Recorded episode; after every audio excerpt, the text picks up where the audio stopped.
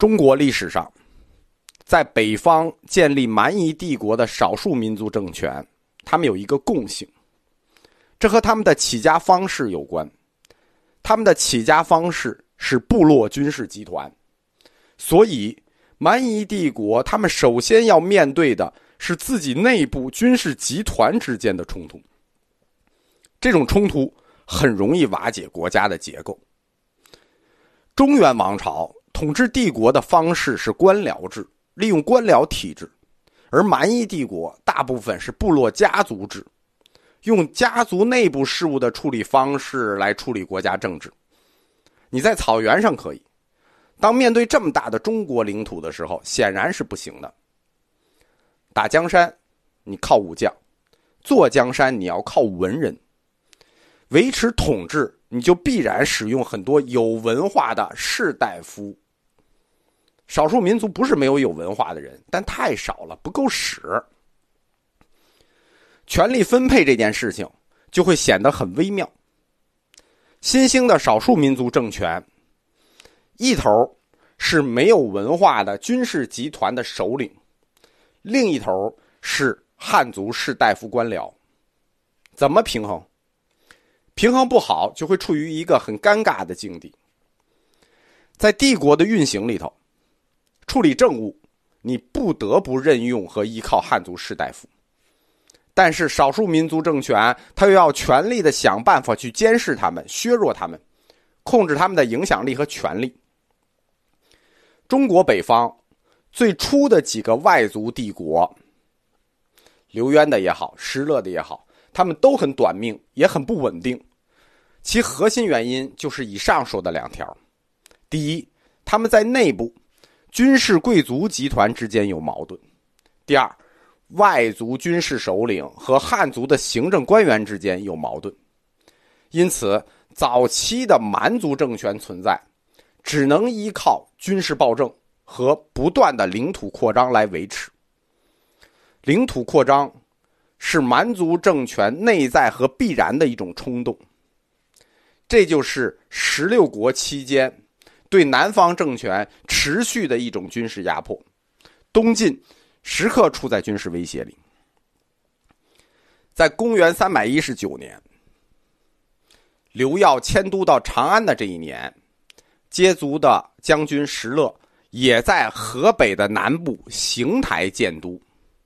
长安政权称为汉赵政权，也叫前赵；邢台政权称为时赵政权，也叫后赵。叫都在中国的北方，两赵政权就在中国北方混战了十年。公元二三百二十九年，石虎就灭掉了匈奴族的前赵，称后赵皇帝。后赵在中国历史上以极度恐怖为名闻名，石勒的继任者石虎更加的血腥残暴。诡异的是，石勒和石虎这两位皇帝。他们都是虔诚的佛教徒。后赵政权只维持了二十年，在公元三百五十年，历史发生了戏剧的一幕：石虎收养了一个汉族的孙子冉闵，引发了中国史上一场史无前例的种族仇杀——杀胡令，就让羯族这个外来民族彻底的从中国史上消失了。后赵随之瓦解。并走向灭亡。我们就介绍完了公元三百年以后，就是公元三百年上半叶中国北方的情况。我们把目光转向此时的南朝，就是北方以为少数民族所乱，两赵争霸，此时的南朝才算真正继承了中国文化的正脉。在我们中国的近代史里头，每一次战乱。上海，因为它租界有避难功能，它总是能得到又一次大发展的机遇。就是近代时候，各地越乱，上海越好。当时的健康就是南京，就相当于近代史的上海。在异族征服北方的过程里头，长江中下游古代吴国的故地，南京。就成为衣冠南渡的避难所。上一次中国南方的兴起还是一个世纪以前的事情，吴国嘛，三国时候北方混乱引起的士族南迁。这一次历史又重演了。琅琊王司马睿在公元三百零七年的时候，作为安东将军，他驻扎在建业。当刘渊起兵的时候，就引起了北方人口大量的南迁，尤其是在公元三百一十年和三百一十一年，就是两京陷落、洛阳和长安陷落之前，整个城市开始逃难，裹挟着士人阶层、僧人，乱七八糟的一起流亡南方。因为在乱世里头。谁的命都不值钱，别提你是谁，也不管你以前是谁，一样不值钱。南方政权出生的时候很弱小，东晋刚建的时候很弱小，它之所以能够存活下来，完全都是靠历史的偶然以及地理的优势。北方的蛮夷帝国，刚讲过东西分裂，前赵的刘耀和后赵的石勒，他们忙于内部的各种征战。顾不上他，后期的北方政权也一样，顾不上。当顾上他的时候，又碰到了长江。中国南方政权，他们每一次的得救，基本上都是因为长江。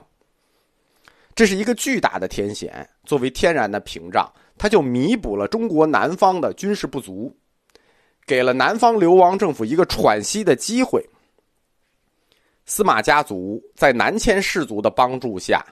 就在这块相对和平的环境里头，最后站稳了脚跟，建立起新政权的核心群体。在流亡到南方的世家大族里头，很多整个城市都逃了嘛，整个氏族这是平行呃搬迁。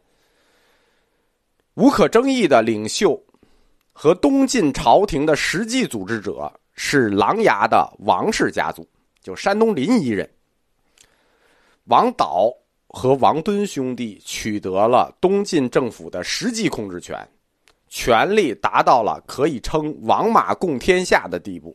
王家和司马家共天下，建业就被更名为建康，这都是南京的古名，对吧？孙权那个时候叫建业，那孙权要建功立业嘛，叫建业，对吧？到司马睿，那建功立业就不想了，只要能健康的活着就行，对吧？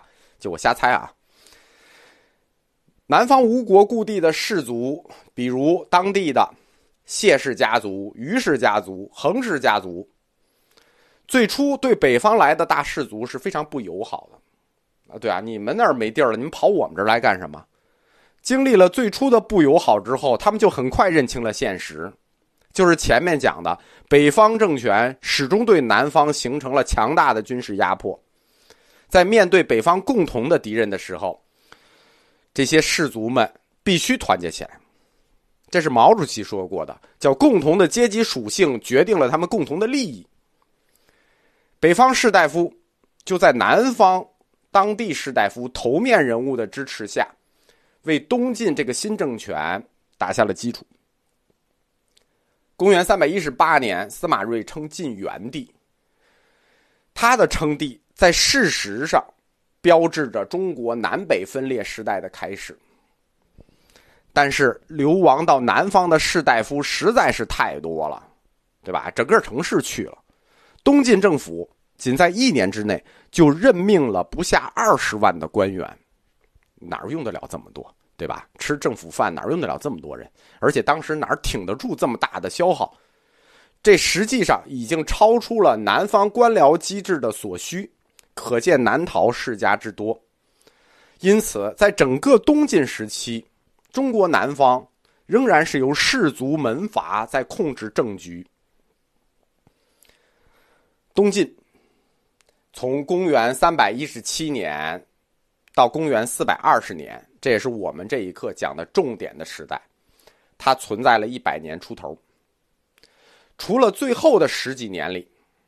司马家族的成员司马道子重新回到了政坛中心，在剩下的时间里，就是这一百年里头，司马家族虽然是皇帝，但实际上他们几乎就没有掌握过实权，就在最后挨上点这一百年的时间，主要是由四大家族在控制着东晋的朝局，王氏、于氏、恒氏、谢氏，他们轮流把持东晋政局，形成了寡头政治。东晋史实际就是这四大家族，包括他们的同盟家族，就是氏族之间的斗争史，互相斗争史。皇帝是什么？皇帝就是一个傀儡，他大部分时间就是个小孩儿。东晋一百年的时间里有十五位皇帝，你一除就知道了。那平均在位时间都不超过六年，就几个皇帝超过六年。